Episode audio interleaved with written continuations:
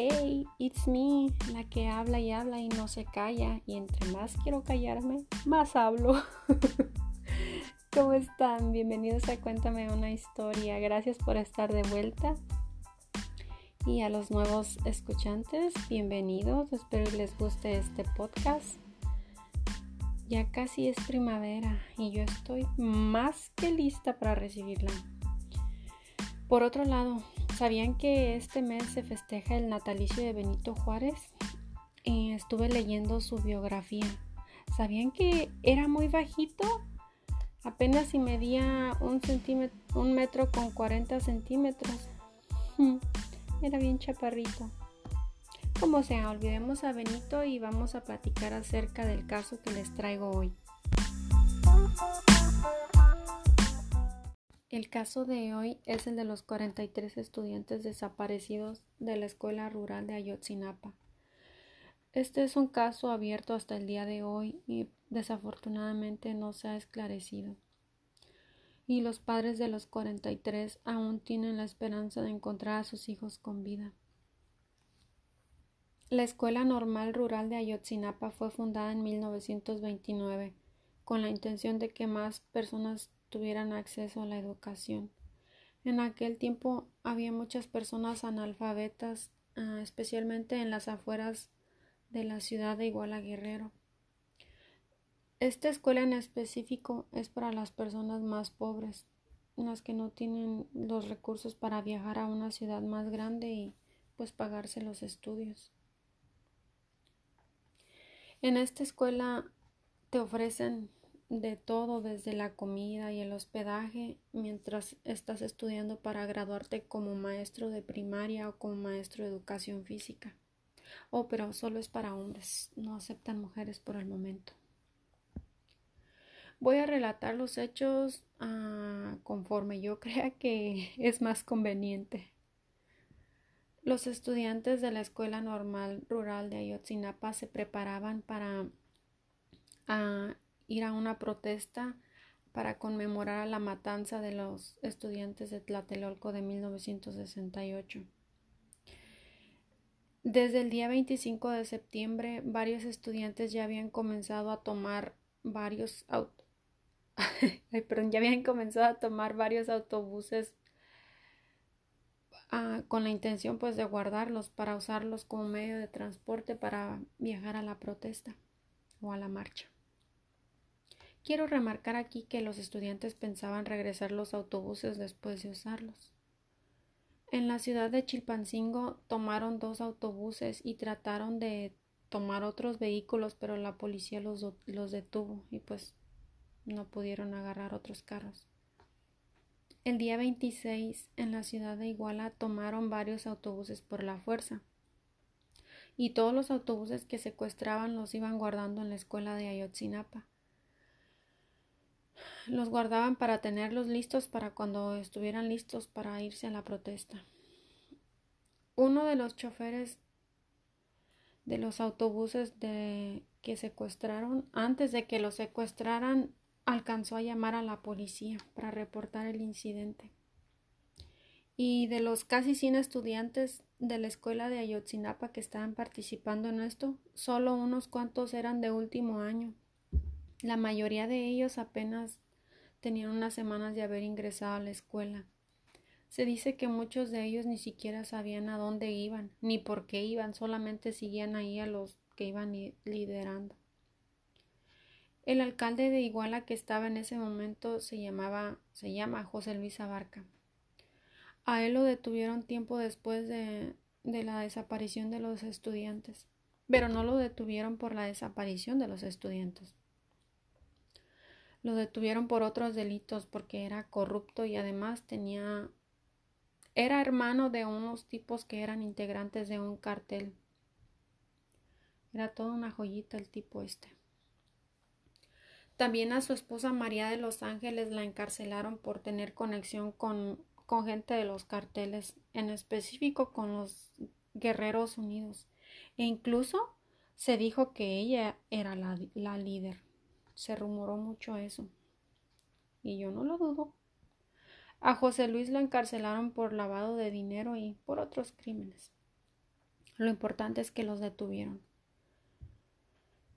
Una teoría que suena mucho del por qué la desaparición forzosa de los estudiantes se dice que María de los Ángeles ese día estaba celebrando a sus buenas obras, digo entre comillas buenas obras, que estaba teniendo éxito como, como directora de, del DIF, porque ya saben que pues la primera dama es la que se encarga de dirigir el DIF y ella era la que dirigía el DIF en ese momento y pues estaba celebrando, estaba celebrando sus buenas obras y sentía que los estudiantes con todas sus protestas y pues el secuestro de autobuses sentía que le iban a, arruinar su fiesta.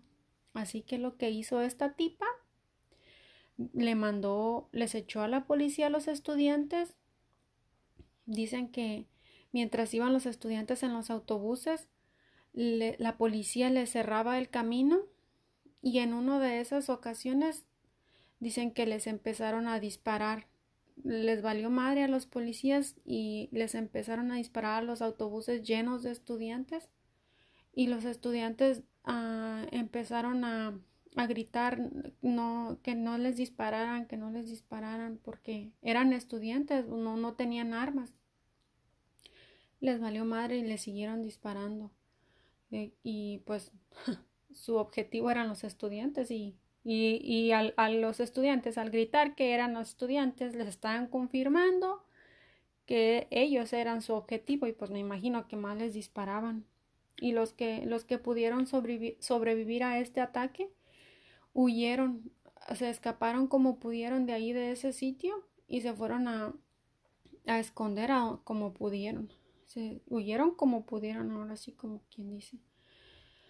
A este sitio donde ocurrió el ataque llegaron reporteros y otros estudiantes y maestros para ayudar a las personas que estaban ahí heridas porque me parece que murieron varias personas ahí en ese sitio y un chingo de malheridos. Ay, no. Dicen que ay, no, que creo que hay un video, pero yo la verdad yo ni quise investigar ni quise ni quise ver cómo donde se escucha que los, los estudiantes gritan ahí que no tienen armas, que son estudiantes. Yo la verdad no quise verlo y ni quise investigar acerca de eso. Ay, qué horror. Ese mismo día del ataque, pero un poquito más tarde, llegaron otros tipos que según se dice que eran los, los de Guerreros Unidos y también les empezaron a disparar a los autobuses, incluyendo a reporteros y a maestros a los que habían llegado a auxiliar a los estudiantes que ya les, les habían disparado anteriormente. Mientras tanto, en la ciudad de Chilpancingo ah, estaba otro, viajaba un autobús de un equipo de fútbol de hombres y también a este autobús lo atacaron los policías. Lo, lo confundieron con estudiantes, con autobús de estudiantes y les dispararon.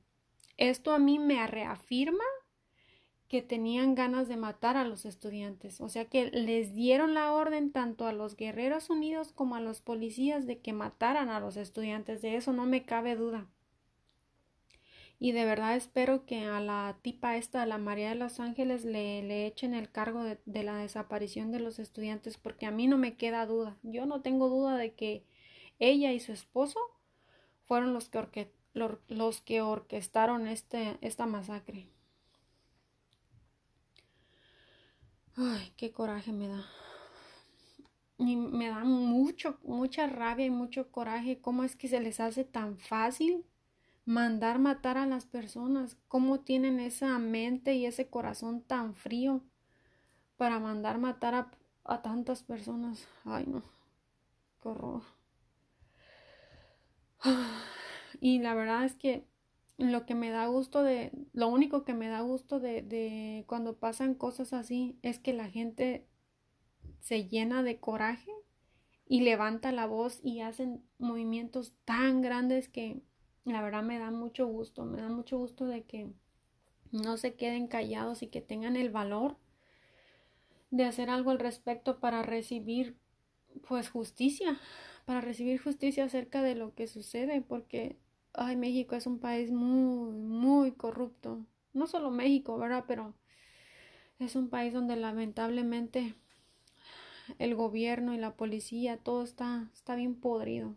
No todos, no todos, no, no, no. Ha de haber excepciones, hay excepciones. Pero la mayoría está toda podrida.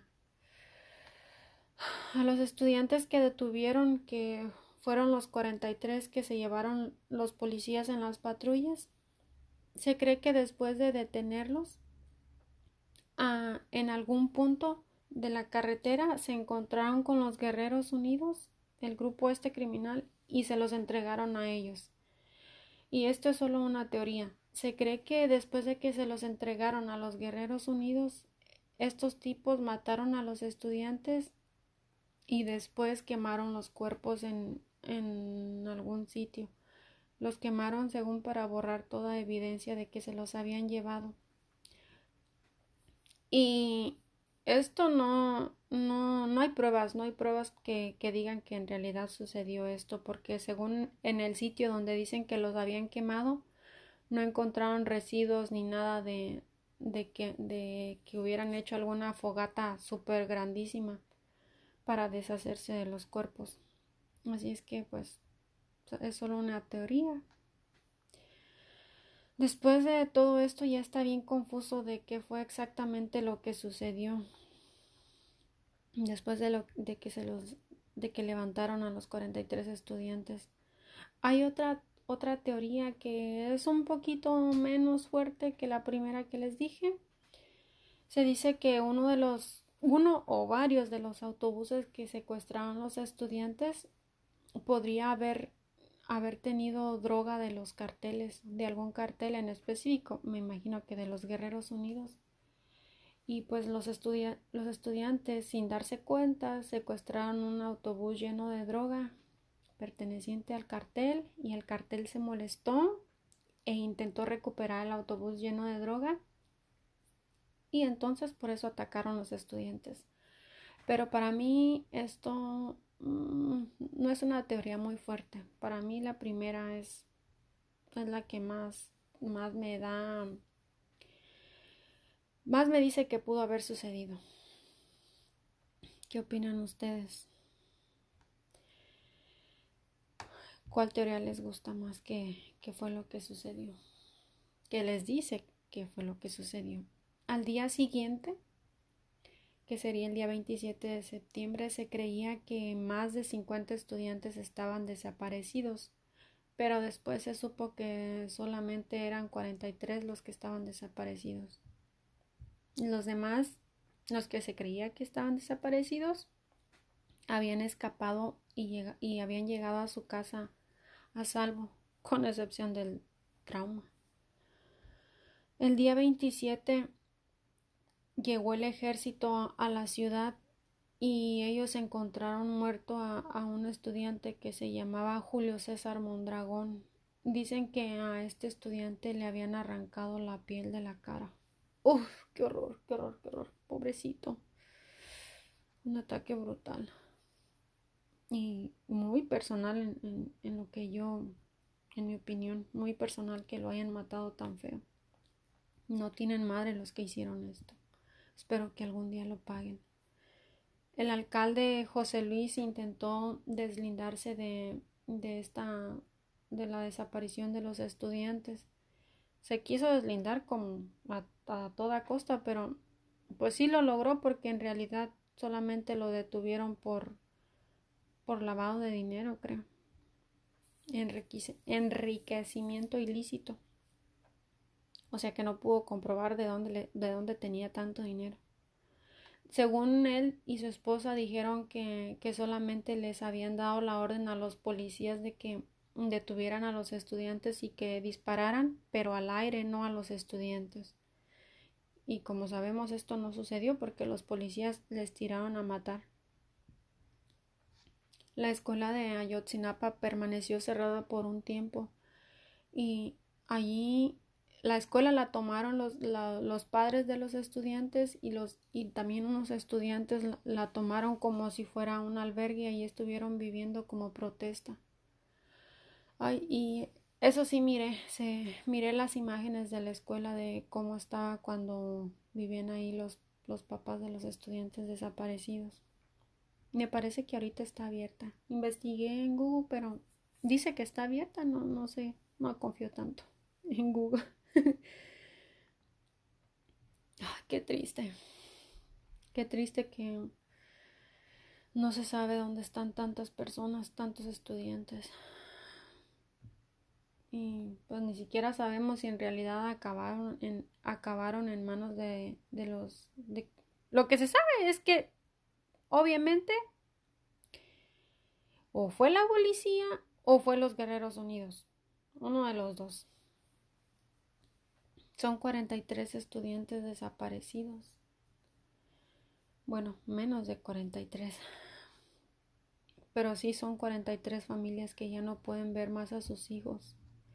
Y en un, no sé si fue un, la, la graduación de la escuela ese mismo año, pero la cuestión es que festejaron algo ahí en la escuela y, les, les dejaron las 43 vacías a los las 43 sillas vacías a los 43 estudiantes desaparecidos. Y cuando miré esto, me rompió el corazón. Me dieron muchas ganas de llorar. Mi esposo dice que no soy tan sentimental, pero ay, siempre que leo esta clase de cosas, me dan muchísimas ganas de llorar.